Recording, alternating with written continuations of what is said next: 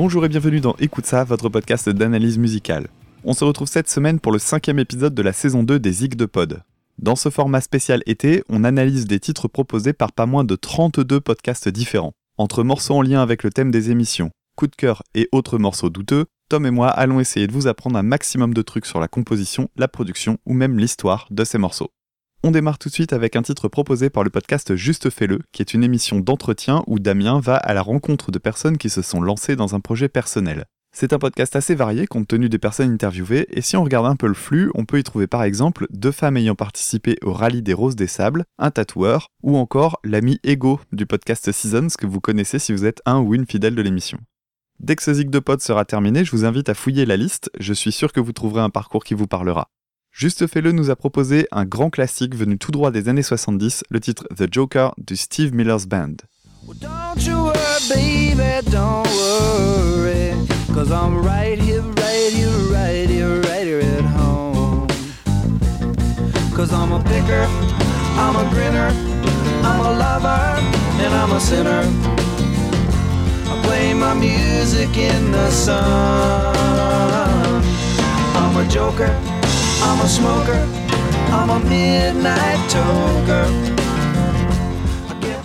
The Joker, c'est l'exemple typique de la chanson tubesque grâce à sa simplicité et deux trois petites trouvailles qui vont la rendre inoubliable. La chanson tient sur seulement trois accords. Un petit thème de guitare acoustique qui revient tout au long du titre et qu'on dévoile dès les premières secondes, un solo au bottleneck et c'est tout. En ce qui concerne cette suite d'accords, encore une fois, je vais parler rapidement de cadence. On part sur cette suite. Fa, Si bémol, Do, Si bémol. Une progression d'accords qui donnerait en termes de cadence 1 pour le Fa qui va nous servir de point de départ, 4 pour le Si qui est la carte du Fa, Fa, Sol, La, Si, je compte jusque 4, 5 pour le Do qui est la quinte, pour laquelle je compte donc 5 fois, Fa, Sol, La, Si, Do, et retour aussi 4. Et cette cadence, 1, 4, 5, 4, est assez répandue.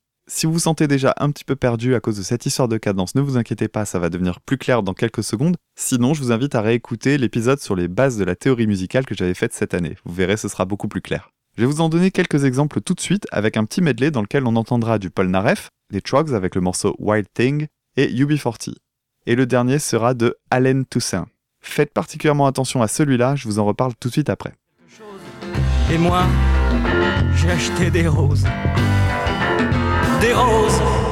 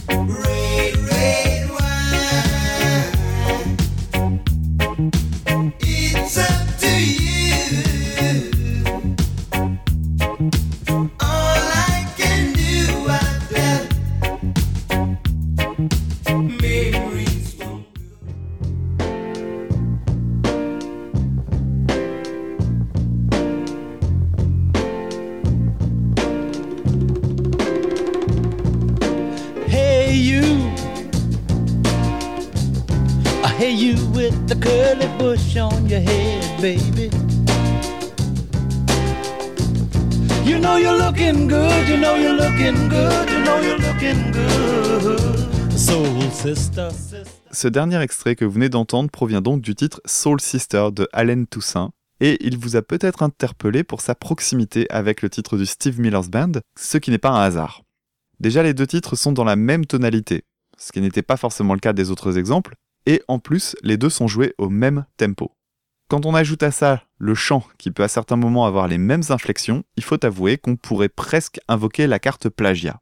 Cela dit, comme je viens de l'expliquer, c'est une suite d'accords très courante, et Steve Miller a clairement dit qu'il avait écrit The Joker sur la base de ce titre de Allen Toussaint. Mais c'est pas le seul clin d'œil ou emprunt dans ce titre, et on va cette fois-ci regarder du côté des paroles. Niveau paroles, c'est un peu plus intéressant que l'instru, qui est ultra basique, puisqu'on a affaire à un texte à tiroir. La chanson parle de Steve Miller lui-même qui explique à sa compagne qu'il n'est pas ce qu'on dit de lui, parce qu'on cherche à le blesser. Donc il commence en disant que certains l'appellent The Space Cowboy, aucun rapport avec Jamiroquai, puis Gangster of Love et enfin Maurice. Ces trois surnoms qu'il s'attribue sont en fait des références à de précédentes chansons sur d'autres albums du Steve Miller's Band. Space Cowboy provient de la chanson du même nom, tirée de l'album Brave New World. Gangster of Love vient elle aussi du titre d'une chanson de l'album Sailor. Et enfin, Maurice, The Recall from Beginning, A Journey from Eden. Ensuite, il se décrit comme un picker, qui est un mot assez intraduisible mais qu'on pourrait assimiler à guitariste, tout simplement parce que le mot pick, en anglais, signifie médiator, ce petit morceau de plastique qu'on utilise pour gratter les cordes.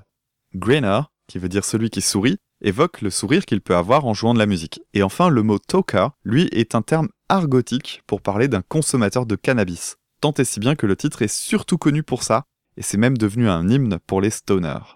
Un texte autobiographique donc, mais qui a fait couler beaucoup d'encre pendant des années à cause d'un mot en particulier dans cette phrase. Cause I speak of the of love. Alors pourquoi est-ce que cette phrase a tant fait parler? Parce que le mot Pompetous n'existe pas en anglais. Steve Miller n'est d'ailleurs jamais vraiment revenu sur ce mot-là, mais en 1996, soit environ 20 ans après la sortie du titre quand même, on en a enfin trouvé l'origine, qui était à chercher dans une autre chanson. Et cette chanson, c'est The Letter de Vernon Green and the Medallions.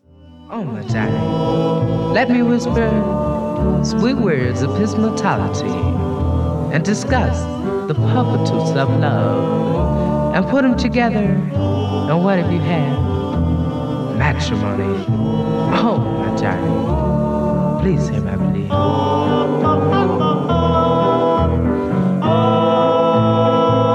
Oh,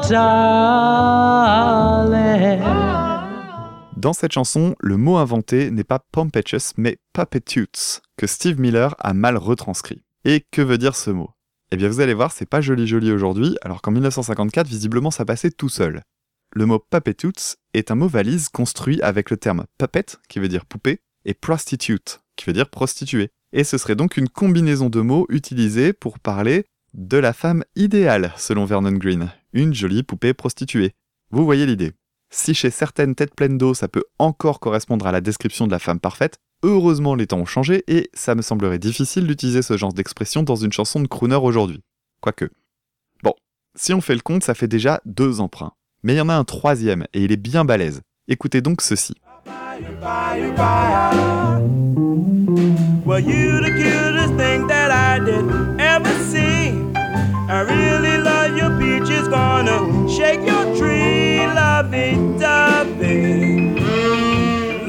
Dovey all the time. Mm-hmm.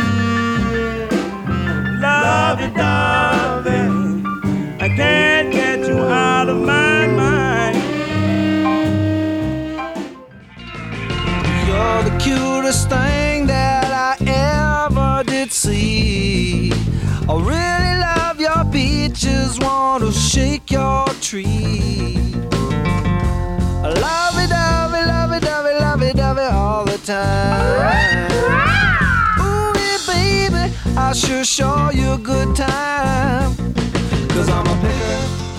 Et oui, Steve Miller a également pompé un couplet entier. Celui-là était apparemment crédité sur l'album, en tout cas le chanteur original a réclamé qu'il soit crédité sur l'album, mais n'y ayant pas eu accès, j'ai pas pu vérifier l'info. En revanche, ce que je trouve intéressant là-dedans, c'est le fait que les trois emprunts aient été faits à partir de morceaux composés par des groupes noirs américains, alors que le style de musique joué par le Steve Miller's Band est plutôt orienté Amérique traditionnelle blanche dans la veine sudiste, comme pouvait l'être la musique des Eagles ou Lynyrd Skynyrd par exemple. J'ai pas trouvé d'infos particulières sur la question, mais ça m'a un peu surpris que ces emprunts aient ce point commun. Et euh, puisque le terme d'appropriation culturelle revient souvent dans l'actualité, je me demande si là il a pas un petit truc quand même. Un dernier truc rapide que je ne pouvais pas passer sous silence, c'est ce fameux petit gimmick qu'on entend deux fois dans le titre, celui-ci. Il s'agit de la guitare jouée par Steve Miller lui-même, qui imite un sifflement façon Tex. Et pour obtenir ce son, il fait deux slides assez amples à l'aide de son bottleneck, tout en nuançant au pied avec une pédale wah-wah. J'ai aussi cru comprendre qu'il était assez connu pour être très bon avec cette pédale, mais j'ai pas vraiment pu le vérifier, puisque comme beaucoup de monde, je ne connaissais que le morceau The Joker. Voilà pour ce titre emblématique des années 70 qui a vraiment su très bien traverser les époques à tel point que j'étais un peu surpris qu'il soit aussi vieux. Continuons avec un morceau proposé par Thomas Crayon, aussi connu sous le nom du Poditeur. D'abord derrière un blog, il recommande des tas de podcasts sur Twitter, mais aussi et surtout dans son propre podcast maintenant. Il m'a fait le plaisir de consacrer le premier épisode de son émission à Écoute ça avec une très bonne imitation, avant de faire un super épisode sur deux heures de perdu avec ses enfants, un grand moment de podcast. Bref, si vous êtes en manque de podcast à écouter, c'est un peu l'auditeur numéro 1, le poditeur, le vrai Netflix du podcast, c'est lui. Comme Thomas a choisi un truc assez pointu dans un style que je maîtrise moins que mon ami Tom, je vais lui laisser la parole. Hello. Salut à tous, salut à toutes, c'est avec grand plaisir que je vous retrouve cet été pour une deuxième pastille consacrée au Zig de Pod, analyse musicale de morceaux proposés par des amis podcasteurs. Au début de l'été, Dame m'a filé une liste de ces morceaux et j'ai tout de suite été interpellé par le titre du morceau sur lequel nous nous penchons aujourd'hui. Il s'agit de Si merengue no fiesta de Joaquin Diaz. Si merengue no hay fiesta, qui se traduit euh, peu ou prou par euh, pas de fête sans merengue, alors moi qui aime la musique latine et son côté festif, je me suis dit que j'allais être servi. Mais avant de vous parler de mon ressenti par rapport au morceau, je dois d'abord vous avouer que je suis un peu intrigué par ce choix de la part de notre ami Thomas, alias le poditeur, car il s'agit d'un morceau assez confidentiel. Alors d'abord le, le merengue, c'est vrai, euh, on va en parler dans quelques instants, c'est pas un style avec lequel le grand public est familier, et en plus là il s'agit d'un artiste, Joaquin Diaz, qui est relativement peu connu. Il n'y a pas d'article Wikipédia, pas possible de trouver ses paroles en ligne, etc. En tout cas, c'est pas un grand nom du merengue populaire qui a su s'exporter dans les dernières décennies hors de ses Caraïbes natales. Et oui, parce qu'en fait, vous avez peut-être déjà entendu du merengue sans le savoir, sur les ondes françaises, avec notamment ce titre d'Elvis Crespo, qui est une superstar du genre.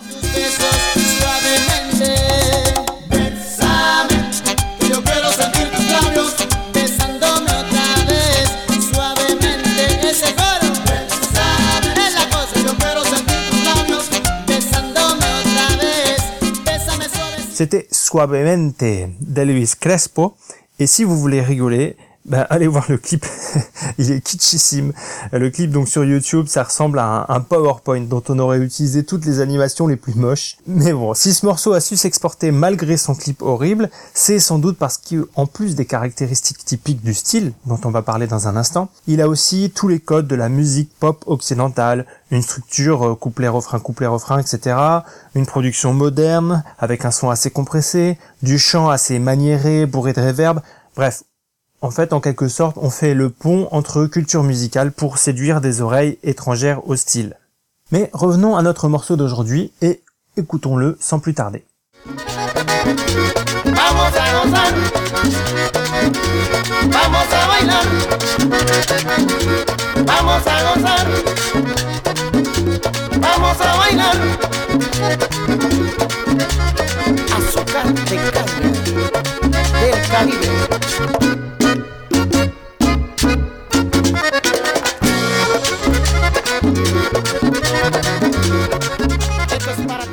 Je vous disais tout à l'heure que ce style de merengue plus traditionnel ne s'était pas vraiment exporté en dehors des Caraïbes. Alors c'est pas tout à fait exact car Joaquin Diaz s'est expatrié à Montréal. Il parle d'ailleurs le français avec un accent euh, latino-québécois, c'est rigolo. Et il fait régulièrement des concerts à l'international. Alors, penchons-nous un peu sur le morceau en tant que tel et tentons de le décortiquer. Alors autant vous le dire tout de suite, j'étais un peu déçu à ce niveau-là, parce que bah y a vraiment pas grand-chose à dire du point de vue de l'analyse musicale. C'est assez pauvre en termes d'accords, hein, il y a quatre accords majeurs en boucle, si, fa dièse, do dièse, fa dièse, si, fa dièse, do dièse, fa dièse, si, fa dièse, do dièse, fa dièse, etc., etc. Hein, merci mon piano midi. Euh, voilà, c'est comme ça pendant les trois minutes du morceau. Il y a une rythmique qui est constante, avec juste quelques breaks, une instrumentation qui ne change pas non plus à travers le titre. euh, donc en plus du chant, il y a deux accordéons, une basse et des percussions.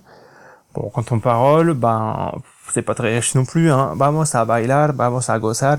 On va danser, on va s'amuser. Bon, voilà. Au cas où vous l'auriez pas compris, c'est de la musique pour faire la fête. Mais tout ceci va me permettre de faire un point stylistique et revenir sur ce genre musical dont je vous parlais au début, le merengue. Pourquoi est-ce autant un style lié à la fête?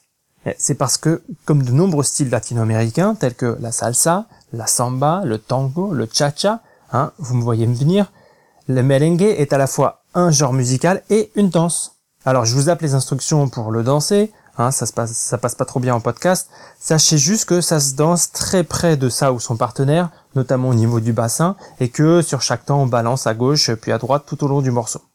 Alors d'où vient le merengue? Ben, Comme l'auteur de ce morceau, il est originaire de République dominicaine, c'est-à-dire l'autre moitié de l'île d'Haïti entre Cuba et Porto Rico. On sait qu'il est apparu au 19e siècle, mais ses origines précises sont un peu floues. Comme souvent en Amérique latine, il est sans doute le fruit de mélanges de cultures entre colons européens, les blancs, les indigènes, taïnos, et les descendants d'esclaves africains. Alors pour ma part, m'étant intéressé à la musique latine il y a quelques années en tant que percussionniste, je connaissais bien sûr le merengue, mais grâce à ce morceau, j'ai redécouvert ou plutôt approfondi ma connaissance de l'un de ces instruments traditionnels. En plus des tambours à peau, comme les congas ou la tambora, le merengue utilise la guira, à propos de laquelle je vais consacrer un petit point instrument. C'est le point, c'est le point, c'est le point instrument. La guira, c'est quoi? Alors vous avez sans doute déjà vu des musiciens de salsa frotter une calebasse striée avec un bâton pour jouer ce rythme. Ça, c'est un guiro, cubain ou portoricain. Ici, il s'agit de sa cousine en métal dominicaine, la guira. Alors pour vous figurer le truc visuellement, comment je pourrais vous dire? Euh, En fait, imaginez un énorme mug argenté dans une main qu'on viendrait frotter avec un peigne africain dans l'autre, en gros. Et dans le merengue, le rythme est un peu différent, il fait et il a un rôle super important puisque il n'y a pas de batterie et donc c'est lui qui donne la pulsation qui va correspondre au mouvement du bassin dont je vous parlais. Je vais vous faire écouter un extrait audio d'une vidéo YouTube d'une jeune femme dénommée Naticia Mora, percussionniste et spécialiste de cet instrument. J'ai choisi cette vidéo parce que la guira y est surmixée et on entend distinctement le côté métallique du cylindre.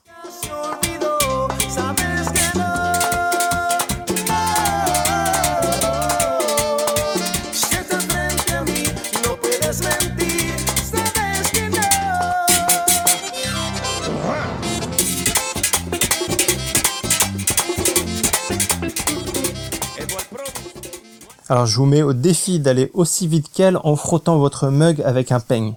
Et si je me suis pas assez bien expliqué et que vous n'arrivez pas à vous visualiser le truc, bah tapez Guira, donc G U tréma I R A dans YouTube et vous trouverez des vrais virtuoses de l'instrument. Voilà tout le monde, j'espère que ma petite pastille vous a plu et on se retrouve très bientôt pour d'autres découvertes musicales en tout genre. Salut Merci Thomas Crayon pour ta proposition et merci infiniment Tom pour cette analyse. On poursuit avec un titre proposé par Walter Proof, qui est derrière pas mal de formats différents regroupés sous le nom de l'inaudible. Entre le WAPEX, qui permet de découvrir toutes sortes d'expérimentations sonores et de reprises, les fictions audio et le fameux Pompidou d'Inutu, premier podcast animé par un chien, excusez du peu, mais y a de quoi faire. Walter étant client de bizarreries sonores, qu'elles soient musicales ou non, il m'a proposé un titre assez particulier d'un groupe incontournable, les Beatles. J'ai beau connaître une très grande partie de leur production, quelques titres continuent de m'échapper et merci Walter de m'avoir mis celui-là dans les pattes. On va parler de You Know My Name, morceau dont Paul McCartney lui-même a dit qu'il était son préféré du groupe.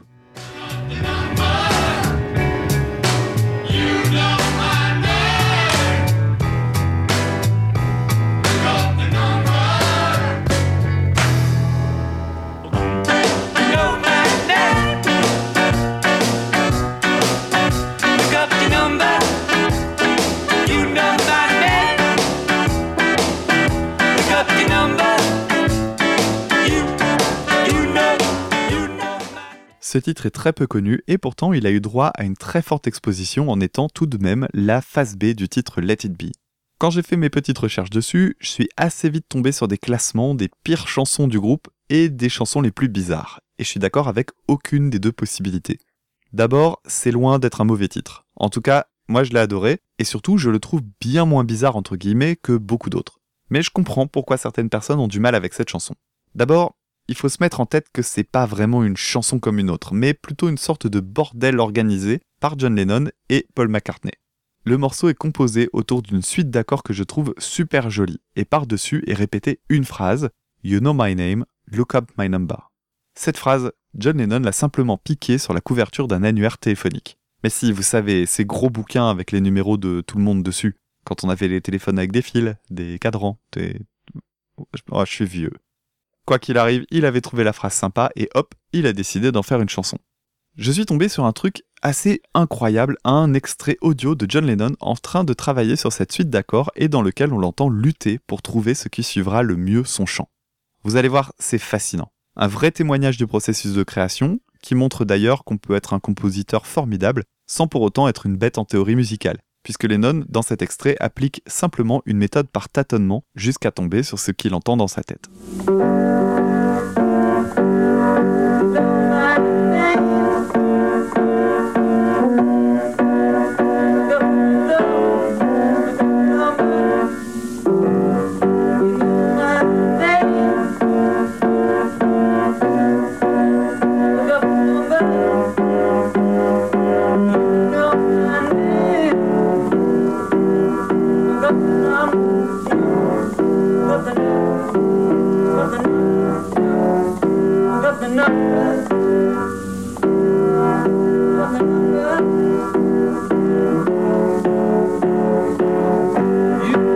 Donc cette chanson est en fait une sorte de blague, un collage dans lequel Paul et John s'amusent à jouer un thème dans plusieurs styles différents.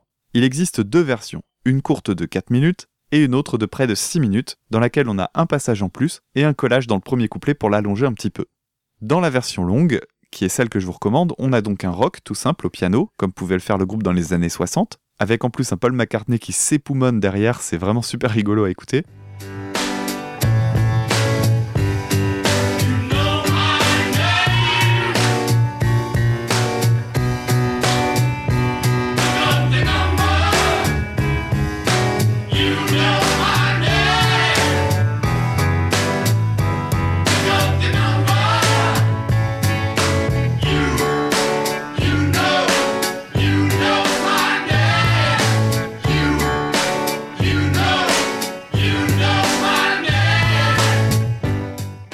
Un rock plus proche de ce qu'on pouvait avoir dans les années 50, un peu swingé, avant d'arriver à une transition. Dans ce passage, on introduit le prochain chanteur en faisant une sorte de parodie de présentation de show télé, et c'est donc Ringo qui attaque la partie rumba, sur laquelle on entend une voix d'une douceur incroyable. Et c'est sans doute mon passage préféré.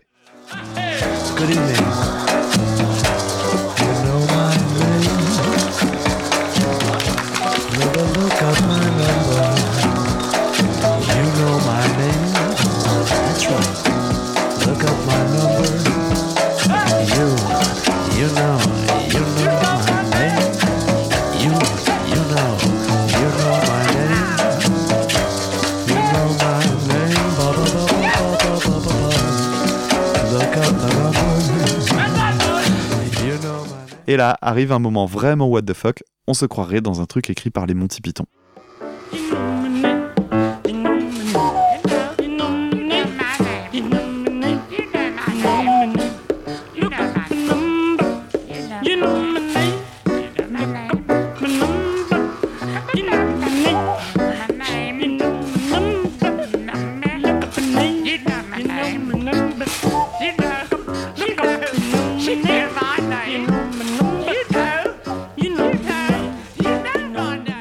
Arrive enfin la conclusion du titre en mode jazz lounge et ça m'a un peu fait penser à ce que peut faire Richard Cheese avec du vibraphone et même du sax dont la légende voudrait qu'il soit joué par Brian Jones des Rolling Stones.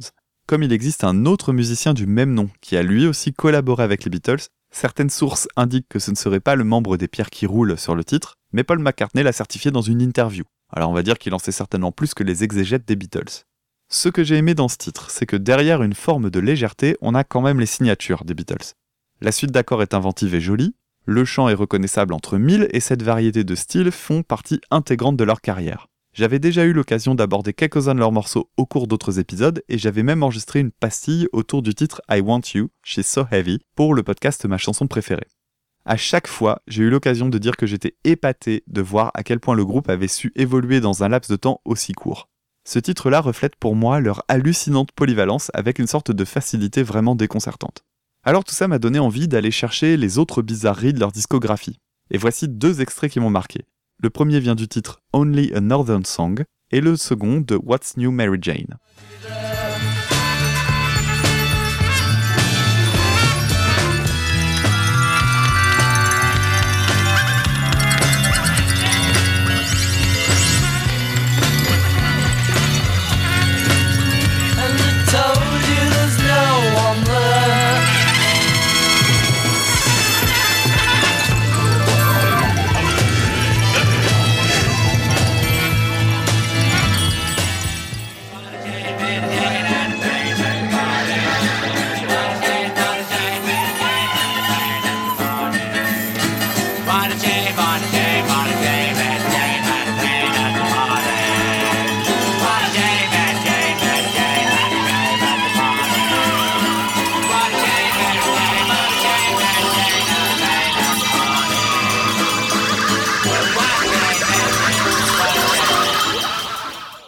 Compris, pour moi, ce n'est pas un mauvais morceau, parce qu'il dégage une vraie sympathie. Et que même si ça part d'une blague, le groupe n'oublie pas d'en faire de la musique, et de la bonne musique. Et finalement, le titre n'est pas bizarre, il est simplement étonnant à cause de sa structure inhabituelle dans la pop, et de son côté morceau pris par-dessus la jambe, mais les Beatles ont fait bien plus barré. Écoutez ça par exemple.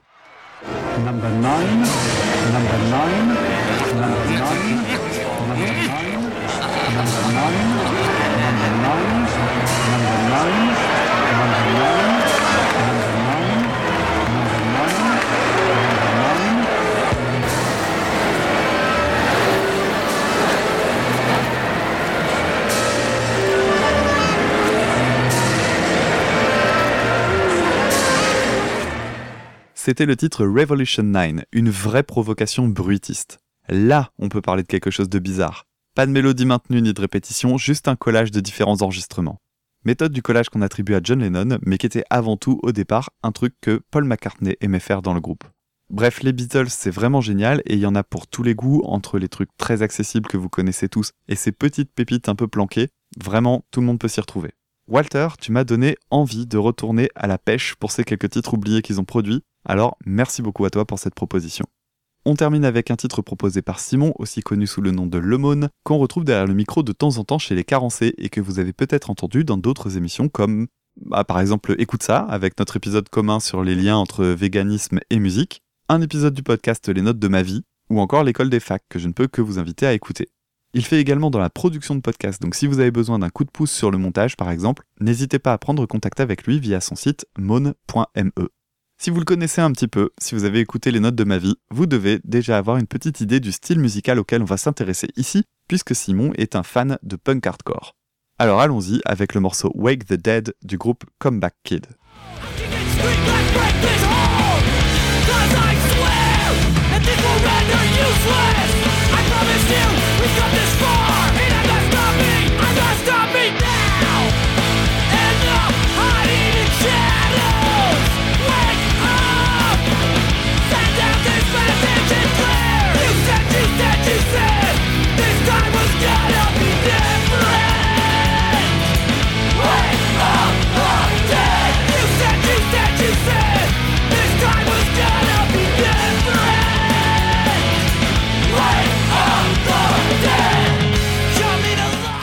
Pour cette petite analyse, je me suis demandé comment je pouvais m'y prendre et j'ai repensé aux réactions de mon entourage quand je parle de ce style de musique, et qui se rendent compte en général à quel point c'est éloigné de ce qu'il ou elle pensait. Donc je vais partir du principe que pas mal de monde a des préjugés sur ce style et je vais essayer de vous montrer en quoi il peut vous surprendre. Attention cela dit, je vais aborder un groupe de punk hardcore moderne assez éloigné du son des Madball, Agnostic Front et autres, gardez bien ça en tête les puristes. Déjà, revenons sur les termes. Rien qu'avec les mots de punk et hardcore, on s'enferme dans un certain nombre d'images. Le mot punk peut évoquer le style musical des années 70 avec le no future, l'idée de non-respect des attendus de la société, le rejet des valeurs traditionnelles, etc., etc. Et le mot hardcore, l'idée d'absolu, de pousser les limites. Et donc si on combine les deux, eh ben on a l'idée de violence. Déjà, on va se mettre d'accord sur le mot violent. Le punk hardcore n'est pas à proprement parler violent, il est brutal. Alors vous avez peut-être pensé que je pinaille sur les mots, mais il y a une nuance importante. La violence est intentionnelle, elle a pour but de blesser, alors que la brutalité a cette même idée de rapport de force, mais en enlevant la volonté de nuire. Exemple, le rugby est un sport brutal, mais c'est pas violent. Le but n'est pas de casser des tronches. En ce moment, sous Castaner, la police est la plupart du temps violente, elle n'est pas brutale. Voilà, voyez un petit peu l'idée. Eh bien le punk hardcore, comme la plupart des autres sous-genres du rock, est bien plus brutal que violent. D'abord parce qu'il est finalement plutôt éloigné des provocations de Sid Vicious ou euh, Gigi Allen, qui étaient eux de vrais marginaux asociaux et violents avant d'être des musiciens. Pour vérifier ça, allons faire un tour du côté des paroles. La chanson n'a pas de sujet vraiment défini et les interprétations divergent. Certains y voient un message pour encourager les personnes qui luttent contre leur addiction à la drogue, d'autres un message à vocation plus politique sur le fait de ne pas perdre espoir et de continuer à s'engager. Peu importe ce qu'on choisit, ce qui compte c'est que le titre est porteur d'espoir avec une idée d'encouragement. Un exemple avec ce passage.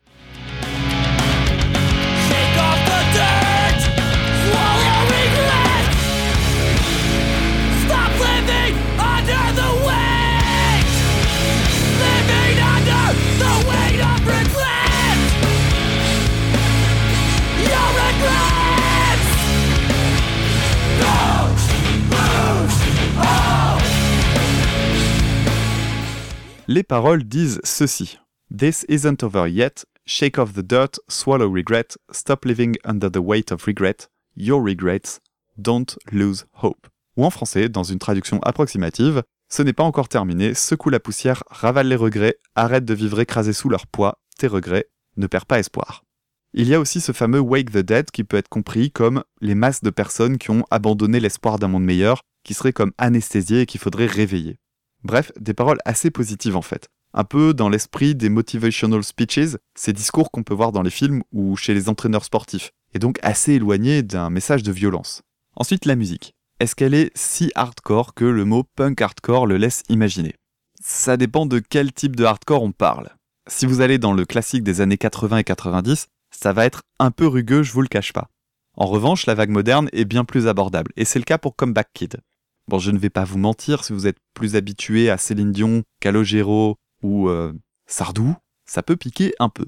La production de ce morceau est, cela dit, vraiment très très propre.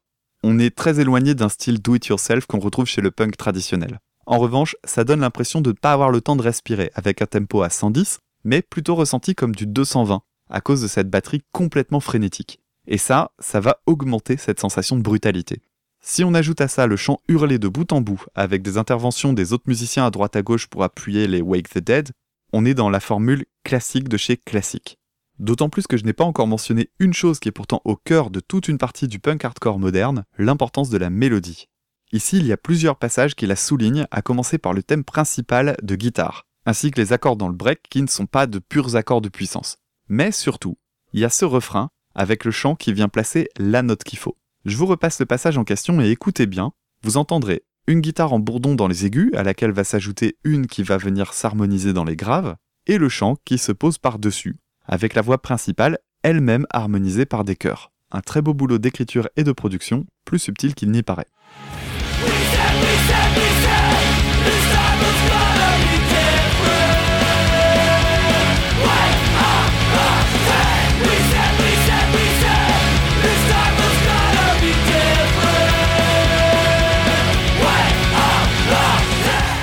En fait, ce morceau est un bon test pour savoir si vous êtes sensible ou non au punk hardcore, ou du moins à sa branche la plus moderne. Wake Up Dead combine pas mal d'éléments qui font ce style. Du chant brutal, mais qui peut faire preuve de mélodie, même chose pour les guitares, et paroles encourageantes. Le tout avec suffisamment de nuances pour donner envie d'y retourner. Mention spéciale surtout au jeu de batterie qui m'a donné envie d'aller voir plusieurs reprises sur YouTube, histoire de mieux voir les détails et les gestes lors des roulements super rapides. Je voudrais aussi revenir sur le break, et on va parler breakdown. C'est le moment de la technique. Un breakdown est donc une rupture dans le titre qui arrive souvent après le deuxième refrain, comme un break classique. L'idée est de créer une rupture comme d'hab, mais ce qui change ici, c'est qu'on va essayer d'alourdir le son. Et comment on s'y prend? La plupart du temps, on va donner l'impression de ralentir, et on va alourdir les guitares en jouant dans les graves avec des cordes étouffées. Le ralentissement va se jouer sur le jeu de batterie qui va s'aérer, notamment en jouant par exemple des noirs là où on jouait des croches. Pour les non-musiciens et non-musiciennes, disons simplement que la grosse caisse ou les cymbales ne vont plus jouer qu'un temps sur deux. Autre chose extrêmement importante, la plus importante même, le jeu de cymbales qui va marquer chaque temps. Comme le reste des éléments de batterie est en retrait, c'est la cymbale qui va faire ressortir la brutalité du break. Et on va avoir le choix entre une cymbale crash classique, ou alors si on veut faire encore plus badass, on fait comme Comeback Kid et on sort la China. La China, comme la Chine en anglais, est une cymbale au son un peu particulier et qui se distingue fortement des autres types de cymbales. Décrire un son, c'est vraiment compliqué, alors voilà à quoi ressemble une cymbale classique.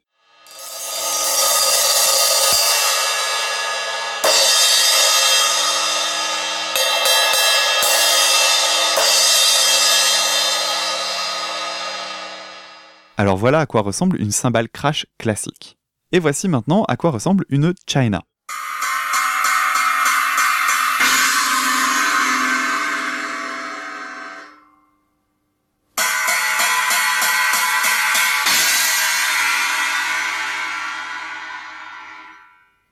Vous voyez, c'est un son un peu plus brut, plus cassant, agressif. On est à la limite du désagréable finalement. Elle est souvent posée à l'envers sur le kit de batterie, et d'après ce que j'en ai lu, la raison serait à trouver non dans le son, comme je le pensais, mais davantage dans le confort pour deux raisons. Cette cymbale a le bord légèrement recourbé et ça pose deux problèmes. D'abord, ça pète des baguettes, puisqu'elles viennent se heurter à la tranche qui vient les couper progressivement. Et ça cause des blessures quand les batteurs et batteuses l'étouffent en la retenant à la main. Quoi qu'il en soit, dans ce morceau de Comeback Kid, comme dans de très nombreux titres de hardcore, metalcore et autres styles encore, le batteur l'utilise pour rendre le riff plus pesant. Écoutez comme il passe de cymbales classiques à la China dès que les guitares sont mutées et que les chœurs prennent le dessus.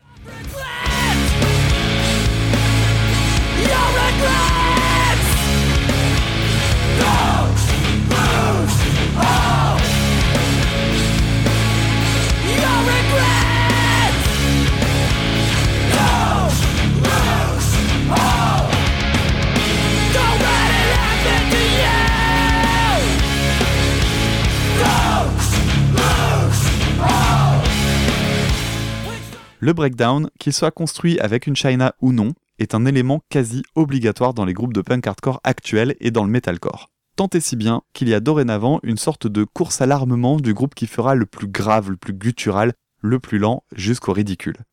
D'ailleurs, c'est même un exercice qui a son lot de parodies sur YouTube, je pense notamment aux guitaristes Rob Scallon et Jared Dines, qui en ont produit de très très absurdes. Foncez regarder leurs vidéos, c'est vraiment génial.